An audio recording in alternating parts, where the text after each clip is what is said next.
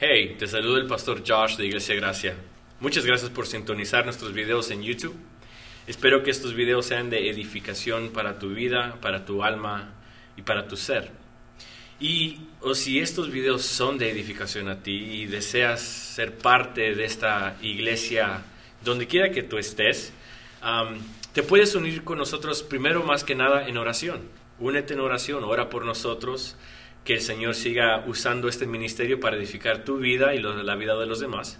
Y segundo, también puedes ayudarnos cooperando, dando ofrendas o lo que tú sientas en el corazón. Y esto lo puedes hacer eh, escaneando el código que está en tu pantalla ahorita. Y, este, y ya, espero que sea este mensaje que vas a punto de ver, que sea de bendición para tu vida, para tu alma. Y o si sí también, por favor, ayúdanos y compártelo a los demás. Efesios capítulo 1, versículo 1 y 2, sean todos bienvenidos. Este, hay un montón de sillas que hay que llenar, so les pido por favor, inviten, inviten. Efesios 1 dice, Pablo, apóstol de Jesucristo por la voluntad de Dios, a los santos y fieles en Cristo Jesús que están en Éfeso Gracia y paz a vosotros de Dios nuestro Padre y del Señor Jesucristo. Bien, como acabo de decir, Efesios o la iglesia de Éfeso o la ciudad de Éfeso en, en el tiempo antiguo era una joya. ¿Ok? Éfeso se encontraba en Asia Menor. ¿Ok? Y si me pueden poner el mapa de donde se encontraba Éfeso, en el, se encontraba en Asia Menor. Ahora, Éfeso era una ciudad que era grande. Imagínense, ¿quién, quién, quién conoce aquí Las Vegas? Las Vegas, ¿verdad? ¿Todos hemos ido a Las Vegas? No. Bueno, Las Vegas es una ciudad donde uno entra y hay luces y espectáculos y hay, Dios mío, o sea, hay de todo, ¿verdad? Éfeso, la ciudad de Éfeso era igual, era similar. Éfeso era una ciudad con bastante cultura, con bastantes ah, tradiciones. Era una, una ciudad ah, que, que le gustaba mucho el comercio. Éfeso era una ciudad que estaba a la orilla del mar y por lo tanto ellos pescaban y hacían su dinero con un montón de pescados y o sea, era un lugar donde todo el mundo quería ir. E incluso una de las cosas que es conocido Éfeso es su teatro. Tiene un teatro. Este teatro o theater era en abierto y las, los escalones subían para arriba, pero en la manera en que diseñaron este teatro era de que el hombre o la mujer que estaba actuando no necesitaba micrófono, porque en la manera en que lo construyeron, en la persona con solamente hablar, el eco subía hasta arriba. O sea, era algo extraordinario en la manera en que esta gente hacía y armaba las cosas y construía las cosas. Otra de las cosas también que es conocido Éfeso en la antigüedad era su biblioteca. Ellos les gustaba mucho el estudiar. Tenían una biblioteca enorme, grandísima. Ellos les gustaba estudiar las culturas, las religiones, les gustaba estudiar este, en la manera en que el, el comportamiento del hombre, o sea, filosofía, todo esto, Éfeso les encantó estudiar. Y otra de las más grandes y famosas esculturas o estatuas era de que en Éfeso existía el templo más grande de una diosa llamada Diana. Esta diosa era la diosa de la fertilidad, de la prosperidad, de la fertilidad y tenían un templo enorme, enorme, un templo grandísimo, que lo hicieron con, en honor a esta diosa. Entonces, volvemos a la Biblia. Dice la Biblia en Hechos su capítulo 18 que había una pareja llamada Priscila y Aquila, que ellos por causa de la persecución salieron y llegaron a la ciudad de Éfeso. Y con hambre y deseo de compartir el Evangelio, comenzaron a exponer la palabra del Señor a la gente. Y resulta que la gente comenzó a oír. Y la gente comenzó a, estarse agrupando. Entonces, Aquila y, uh, Priscila y Aquila comenzaron, iniciaron una iglesia en Éfeso.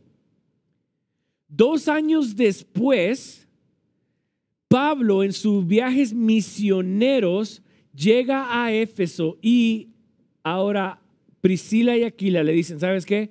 Aquí está esta iglesia, tú eres el apóstol de Cristo. Ven, toma, te la entregamos a ti. ¿Ok? So les acabo de dar una historia, un history de cómo es que comenzó e inició la iglesia de Éfeso. Resulta que Pablo, eh, hecho su capítulo 19, fue pastor de la iglesia de Éfeso. En su capítulo 20, Pablo se la entrega a Timoteo y Timoteo de ahí en adelante es pastor de la iglesia de Éfeso. Pero ahora, ahora, mientras Pablo es pastor, él escribe la carta de Éfeso. Ahora en sus notas, ¿cuáles son los detalles del libro de Éfeso? ¿Quién es el autor de la, de la carta de Éfeso? Pablo. Pablo. Pablo es el autor de su carta.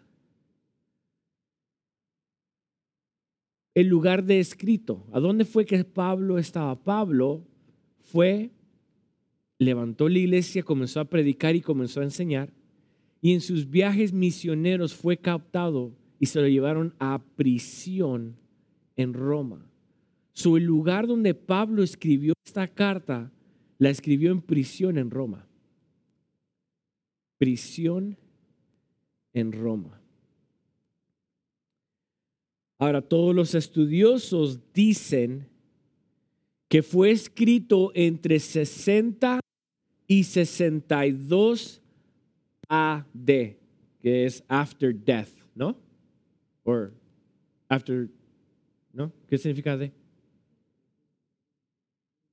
Ok, es en griego. Bueno, del 60 al 62 AD fue cuando Pablo escribió esta carta. Él estaba en prisión y mientras él está en prisión, él está escribiendo la carta de Éfeso para que se la lean a la iglesia. Y ahora sí, ¿cuál es el propósito de la carta de los Efesios? ¿Cuál es la overall cuando leemos toda la carta de Efesios, qué es lo que Pablo está tratando de transmitir a la carta de Éfeso? Lo primero es que encontramos de que Pablo quiere instruir al cristiano o al creyente en doctrina o teología. Ese es el, el papel principal o el propósito principal de la carta de Éfeso. Pablo al escribir la carta a los Efesios quiere instruir al creyente, o sea, al cristiano, lo quiere instruir en teología o doctrina. Quiere enseñarle, quiere que, quieren que ellos aprendan la importancia de la teología o la importancia de conocer a Dios a través de las escrituras su capítulo 1 a 3, so el capítulo 1, 2 y 3 de Éfeso son capítulos doctrinales o teólogos o, o teológicos, perdón, que Pablo cuando está enseñando o está dando la carta, los primeros tres capítulos es doctrina, doctrina, teología, teología. ¿Qué es lo que Pablo le quiere decir a la iglesia? Pablo le está diciendo a la iglesia que todo cristiano debe de saber la doctrina de Cristo y debe de conocer a Dios a base de teología. Esa es la importancia. O sea, si miramos las iglesias en hoy en día, las iglesias que están llenas, grandes, la gente va, se sienta, alaba, adora y se sale, pero aprendió teología, aprendió doctrina, aprendió algo importante de las escrituras. Claro que no. Porque hemos agarrado todo esto como un espectáculo. Hemos agarrado todo esto como un, tipo show, como, hey, cultura nada más, vamos y, y we say hi to our friends y se acabó. Pero Pablo está diciendo, hey, en los primeros tres capítulos que yo voy a comenzar a describir, es que yo quiero que ustedes primero inicien sus vidas como cristianos conociendo qué es Dios, qué ha hecho Dios y quiénes son ustedes en Dios. So, Pablo está invitando, está instruyendo al cristiano que la teología tiene una gran importancia. No sabremos cómo conducirnos en la vida. O sea, no sabremos cómo conducirnos en la vida cotidiana si no sabemos teología si no sabemos teología. No vamos a saber cómo vivir una vida. Yo no puedo decir, hey, yo soy cristiano, pero no puedo decir que soy cristiano si yo no sé doctrina, si yo no sé Biblia. Porque ¿qué pasa? Vamos a Oseas, su capítulo 4, versículo 6. Oseas 4, 6.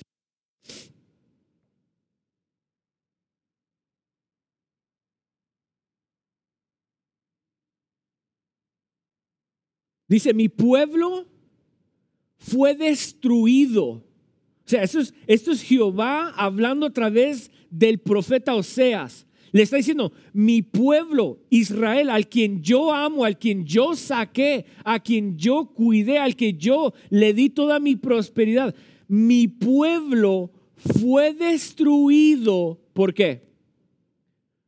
Porque le faltó qué? Porque le faltó conocimiento. Dice, por cuanto desechaste el conocimiento, o sea, despreciaste el conocimiento, está diciendo Jehová, yo te echaré del sacerdocio y porque olvidaste la ley de tu Dios, también yo me olvidaré de tus hijos. Jesús, Jehová está diciendo, mi pueblo pereció, dice otra, otra traducción, porque no tuvo conocimiento. No tuvo conocimiento. Y como no tuvo conocimiento, pereció. ¿Qué clase de conocimiento está hablando Jehová aquí? Vamos a Oseas su capítulo 4, versículo 1. Vamos al inicio. Oseas 4, versículo 1. Dice, oíd palabra de Jehová, hijos de Israel, porque Jehová contiende con los moradores de la tierra, porque no hay verdad ni misericordia, ni conocimiento de Dios en la tierra. su capítulo, eh, versículo 4 está diciendo, mi pueblo pereció por falta de conocimiento. Como ellos desecharon el no querer aprender, fueron destruidos. Pero ¿qué clase de conocimiento está hablando? Está hablando de qué? El conocimiento de Dios no hubo misericordia, no hubo verdad, ni hubo conocimiento de Dios. So, si Jehová, Jehová se deleita que su pueblo lo conozca a Él. Incluso Jeremías, su capítulo 29, versículo 11, creo que es, donde dice que no se alabe el rico en sus riquezas, ni el sabio en su sabiduría, pero si hay algo que es digno de ser alabado, dice su palabra, es aquel que me entiende y que me conoce.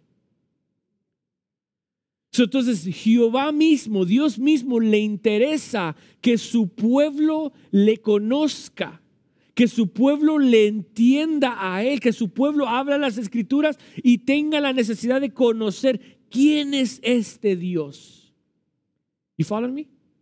¿Sí me están siguiendo? Entonces, Pablo, sabiendo esto, entendiendo la importancia de esto, él inicia sus cartas diciendo, ¿saben qué? Es importante la teología. Ahora, muchos dirían, oh, pero la teología es solamente para pastores, líderes, ya gente más vieja. No, no, no. La teología es simplemente un término. Pero en realidad, if we break it down, quiere decir conocimiento de Dios. Teos es Dios, logos es conocimiento, conocimiento de Dios. So, la teología es lo que estamos aprendiendo de Dios. Pablo, la importancia y el propósito de la carta de Efesios a, sus, a los creyentes y a, sus ah, líderes es de decirles, ¿sabes qué? Es importante conocer la teología. Porque si no sabes de teología, si no sabes de doctrina, si no conoces a Dios de la manera adecuada, no vas a poder vivir una manera adecuada. ¿Cuál es el segundo propósito que quiere establecer aquí Pablo? Es establecer el comportamiento de una verdadera iglesia. Establecer el comportamiento de una verdadera iglesia. So, Pablo breaks it down this way. La carta, la, capítulo 1, 2 y 3 es puro conocimiento, puro Dios, o sea, una teología extraordinaria, que una teología que, ojo, la semana que viene, lo que vamos a aprender, Dios mío, eso va a estar bárbaro. O sea, la semana que viene, cara, o sea, yo estoy más entusiasmado de eso que lo que estoy ahorita. Pero, pero, para poder entender bien lo que Dios, o sea, lo que Pablo está diciendo, si tú quieres vivir de manera adecuada, que es lo que yo quiero que ustedes vivan, ustedes primero tienen que conocer esto de Dios y tienen que saber esto. So, el segundo punto es que quiere Pablo hacer es instruirlos la manera en que la iglesia se comporta. Por eso es que Pablo comienza con la teología. Y después su capítulo 4, 5 y 6 se dedica a solamente a instruirlos cómo van a vivir ya conociendo capítulo 1, 2 y 3. You, following me? ¿Sí, me están entendiendo? O sea que Pablo es un hombre, Dios mío, bárbaro, sabe pensar. O sea, es sabio este hombre. Porque él comienza dando teología y después dice, bueno, ya que te enseñé cómo es Dios, quién eres tú en Dios y cuál es tu identidad, ahora te voy a decir que pongas lo que te acabo de enseñar en práctica. En prácticas. Entonces, Él está estableciendo el comportamiento de una verdadera iglesia. Porque, ojo, la iglesia de Cristo está llamada a vivir de manera distinta. La iglesia de Cristo está llamada a vivir de manera distinta. Yo no puedo vivir igual como vive el mundo. Yo no puedo vivir de la misma manera que vive la gente religiosa.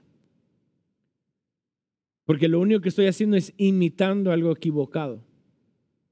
Pero cuando yo conozco a Dios de manera adecuada, puedo vivir de una manera distinta. Porque somos llamados a vivir distintos. So, eso nos da a nosotros obligación en de conocer a Dios. Primero de Pedro, su capítulo 1, versículo 15 y 17. Primero de Pedro 1, 15 y 17.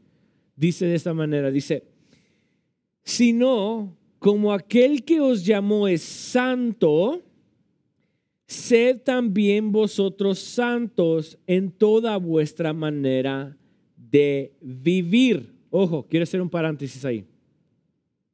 Así como Él es santo, así vivid nosotros en toda nuestra manera de vivir. O sea, que como Él es santo, nosotros somos santos, ¿verdad? Aquí está el problema. El problema está de que nosotros cuando oímos la palabra santo, pensamos en una persona esponjada. No me toques, tengo la unción. Tengo la unción. Don't touch me, don't look at me. ¿Verdad? Y decimos, chihuahua, para vivir así está difícil. Y, si, and if you, and if you tell, tell somebody, hey, ¿cómo es que usted, cómo es que Dios los... Ah, es que yo puro ayuno y oración. Oh. Y dice, wow, si yo no puedo ni orar media hora, Dios mío, no puedo ni orar cinco minutos, yo nunca voy a llegar a esa santidad. So, si esa persona es santa, ahora Dios es totalmente mucho más santo. ¿Y qué pasa? Nos desanimamos y decimos, oh, man, yo nunca puedo ser santo. Porque agarramos este texto que dice, hey, así como Dios es santo, así sed vosotros santos. Y uno dice, oh, man, I can't do it. I can't. Y el problema está es que no conocemos en las escrituras cómo es que Dios es santo. Por eso es que el inicio de la manera de vuestra vida es el conocimiento de Dios. Cuando dice la palabra que Dios es santo, la palabra santidad significa apartado, significa separado, significa distinto. En otras palabras, Dios es santo en qué manera? En manera que no hay otra no hay otro Dios que se iguale a su poder, a su sabiduría, a su fuerza, a su conocimiento. No hay Dios que no hay otro Dios que se iguale a él. Entonces, él es santo porque él es separado de toda clase de dioses y separado de la humanidad. Dios no peca. Dios no puede pecar. Y como no puede pecar, Él está separado de la humanidad. No se puede comparar a un hombre. Por eso es que la palabra de Dios dice que Dios no es hombre para que mienta, ni hijo de hombre para que se arrepienta. Eso implica que Dios es que santo, separado. Separado. So, la santidad no implica que nosotros vamos a tener un glow de uh, ya ángeles. Oh, no. Santidad implica que mis acciones no son las del mundo. Mis acciones son las de Cristo y no las de la religión. Eso es santidad. So Pedro está diciendo, sino como aquel os llamó es santo, haced también vosotros santos en toda vuestra manera de vivir, porque escrito está, sed santos porque yo soy santo. Si invocáis por Padre aquel que sin acepción de personas juzga según las obras cada uno, conducíos en temor todo el tiempo de vuestra peregrinación. ¿Qué está diciendo?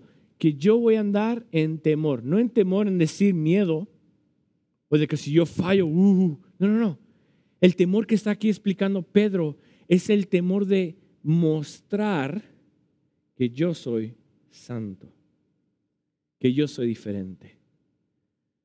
Que si en la carretera se me atraviesa alguien, en el mundo le sacan el dedo, a mí me lo han sacado varias veces. A mí me han pitado y se, se, se viene al lado mío y ¡nah! tamaño de dazo. Y yo, eh. Y cuando lo hacen conmigo, yo no voy a actuar de la misma manera. Yo no voy a pagar mal por mal, porque así actúa el mundo. So, si yo soy santo, debo de ser exactamente lo que Dios está diciendo. So, Pedro, digo, Pedro, perdón, Pablo, en la carta de Efesios establece la teología y también establece cómo es que un cristiano debe de comportarse. Porque, una vez más, Dios desea que nosotros le imitemos. El propósito por la cual todos nosotros estamos aquí no es porque nosotros merecemos estar aquí. La vida nuestra no se trata de nosotros. Se trata de reflejar a aquel que está en el cielo a través de nosotros. Su voluntad, sus deseos, su manera, su tiempo, todo lo que Él es, se hace a través de nosotros. Y, el problema está de que como el mundo nos ha pintado de que la vida se trata de nosotros, se trata de lo que yo quiero, se trata de mis sueños, de mis deseos. Ahora la iglesia también, oh, sí, cierto, he's all for me, Señor, mira, yo oro, dame una nueva casa. no. Yo digo, Señor, haz tu voluntad a través de mí. Eso es lo que yo deseo. Y eso es lo que Pablo establece. Filipenses 1:27, Filipenses 1:27 dice, solamente os comportéis como es digno del Evangelio de Cristo, para que os sea que vaya a veros o que esté ausente, oiga de vuestros, oiga de vosotros que estáis firmes en un mismo espíritu, combatiendo unánimes por la fe del Evangelio. Pablo ahora le está diciendo a los filipenses que él desea que ellos se comporten de manera adecuada, esté él presente o él esté ausente. Él quiere que juntos, entre ellos juntos, reflejen el Evangelio de Cristo. Y este es mi punto número tres. Pablo quiere promover la unidad. Pablo quiere promover la unidad. en la carta de Efesios, la carta de Efesios se trata de la unidad, de una iglesia unida, de Dios y su pueblo unido. Su capítulo 1, Pablo nos habla de la unidad de Dios y el cosmos. Su capítulo 3, Pablo nos habla de la unidad de los judíos y gentiles.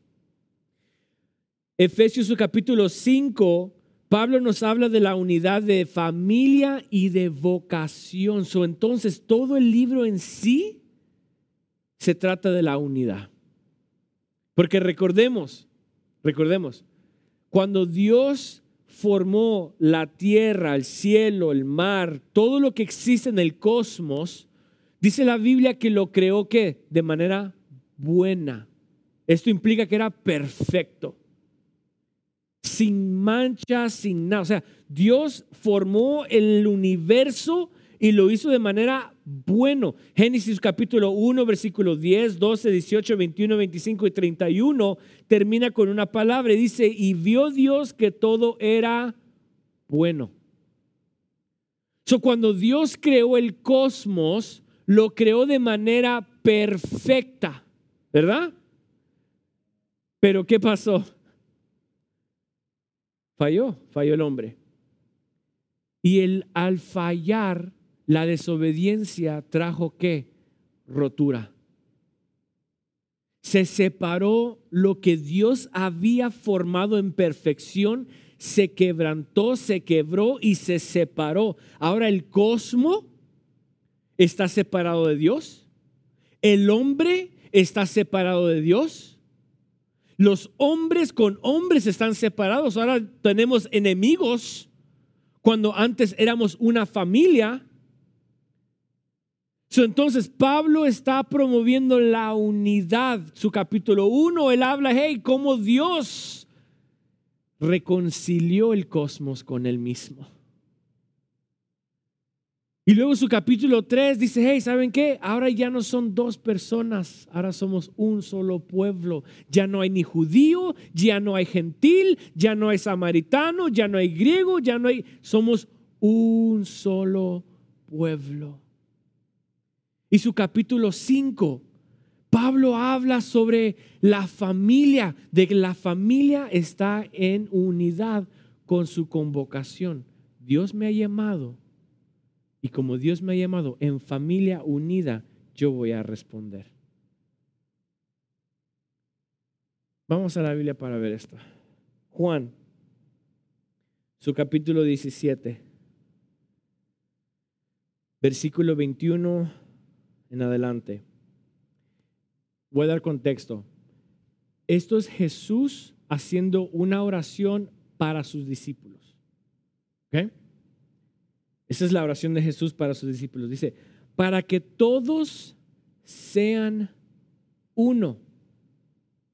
Como tú, oh Padre, en mí y yo en ti, que también ellos sean uno en nosotros, para que el mundo crea que tú me enviaste. La gloria que me diste, yo les he dado para que sean uno.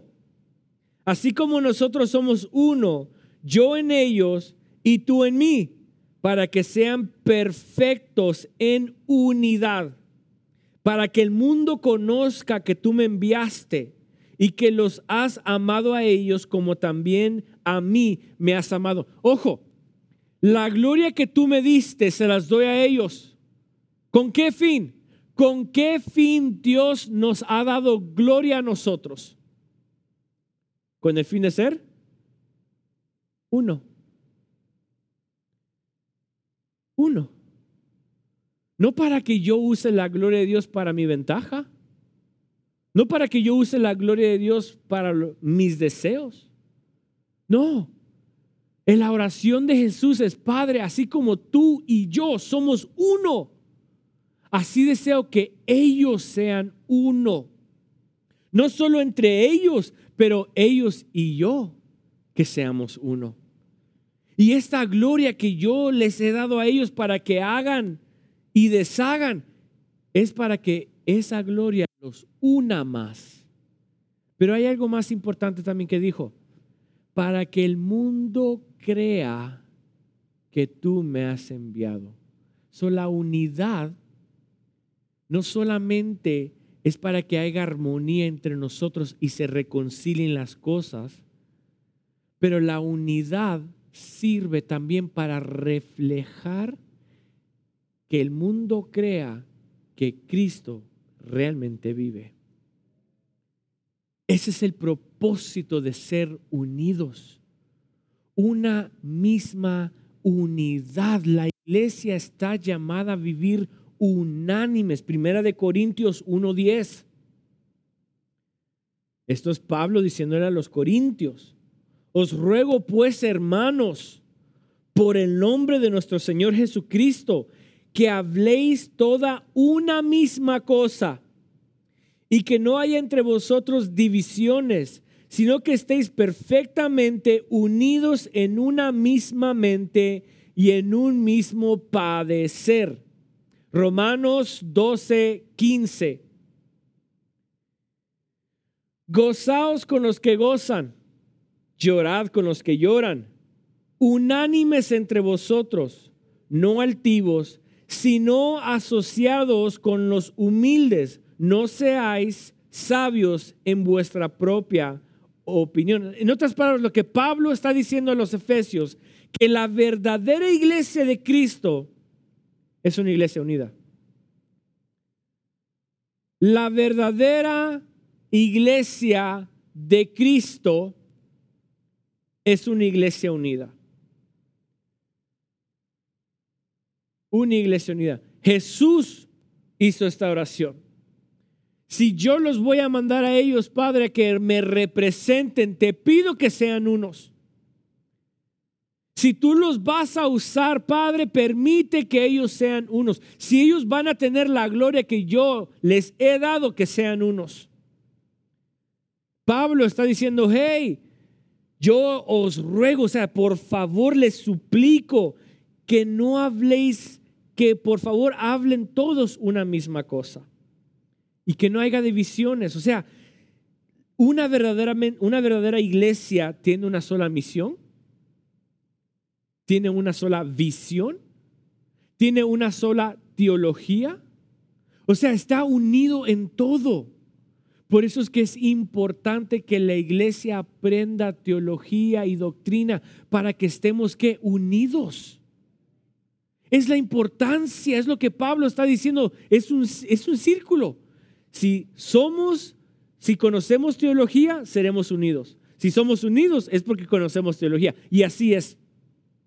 una verdadera iglesia es aquella iglesia que se, se, se preocupa de enseñarle la doctrina a la iglesia, que hace discípulos, que goes one on one y decir, mira, así dice la Biblia, let's be on the same page. ¿Quién fue? Jesús dijo, una casa dividida no puede estar parada o no se puede sostener parada. Una casa dividida no se puede sostener parada. Pero si hay unidad en la casa, esa casa es fuerte, ¿verdad? Entonces Pablo, en esta introducción que estoy dando, Pablo enseña exactamente todo esto a través de la, de la carta de los Efesios. Enseña teología, revela la importancia de conocer a Dios, por qué es importante. E incluso hemos visto que aún Dios mismo demanda de que le conozcamos. So Pablo está unido en el mismo pensamiento que Dios. Luego, a través de la teología enseña, hey, una iglesia necesita ser distinta, necesita saber cómo comportarse. Y luego lo que más le preocupa a Pablo en todas sus cartas es de que la iglesia sea una. Una iglesia, una misma visión. Se unan cuando hay, cuando hay un proyecto que hacer en iglesia, que la iglesia esté unida. Cuando hay un, un evento que hay que hacer, la iglesia esté unida. Cuando la iglesia se, se proponga a, a evangelizar o a predicar o alcanzar el perdido, que sea unida. No que cada quien esté por su rumbo, por su lugar. Ay, el hermano cree en el bautismo y ay, ¿para qué bautizar? Ay, que el, hermano piensa en ayunar. No, todos unidos. Porque así se mantiene una iglesia fuerte y no solamente eso, refleja a aquel que los ha llamado. esto, todo esto lo vamos a aprender a través de la carta de los Efesios. Y como dije, la semana que viene, yo hasta quisiera ya de un solo decirlo ahora, pero no. La semana que viene vamos a ver el principio de la teología y qué es lo que Pablo le enseña a la iglesia. Ya tenemos una vaca por ahí. Póngase sobre sus pies, vamos a orar. Padre, te doy gracias, mi rey.